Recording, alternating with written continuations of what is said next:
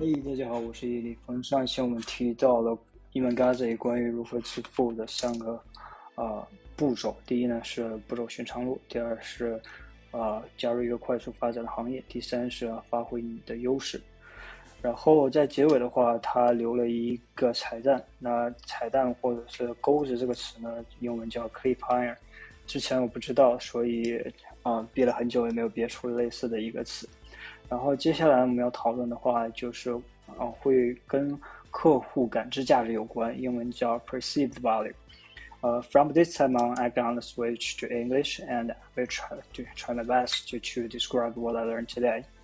Uh, as you know, every commodity has a perceived value. Even if uh, a customer ha hasn't seen the price tag, you can estimate what the price range is, uh, like uh, a pure a bottle of water a hamburger or a house or car.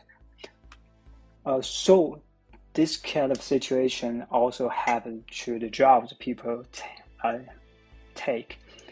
Uh, for example, a, a, lawyer sitting behind the desk may earn much more than a cleaner who's sweeping the streets. No matter how hard the cleaner sweep or how many streets he cleaned, he will not earn much more than a lawyer. So it's the kind of business you take in which will affect much more than what you put your efforts in. Although this kind of situation sounds unfair to you, but it's really normal in our modern society. 呃，接下来呢，我将会说一个三种的商业模式。第一种叫中间商，我这是我认为的。The first one is agency, which is also called contract arbitrage. The beauty of a contract agency is that uh, there, uh, I think there is maybe zero risk in in this kind of business because what you do is find clients, and uh, clients often pay you upfront and uh, to deliver the service to deliver the service you find a contractor and the, con- the contract work for you and you deliver the service to the client. And uh, um, what's more you can also pay the contractor after the service has ended right? So you you got the time period which you, you get uh, get paid upfront and pay afterwards, which is the beauty of this kind of business model. 第二种呢叫做带货，我理解。Uh, the second one is uh, is remote sales rep.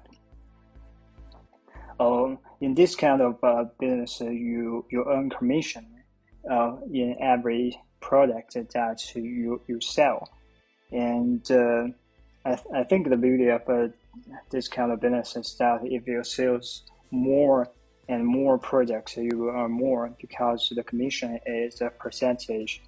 呃，第三种呢，就是呃能够 scale 的东西。The third one is that you do something that can scale, no matter what the media is like email, video, uh, songs, uh, the, the media doesn't matter, but uh, it has a potential to do only once and to reach millions of users, which is uh, can um, get a lot of uh, uh attention and money in your business.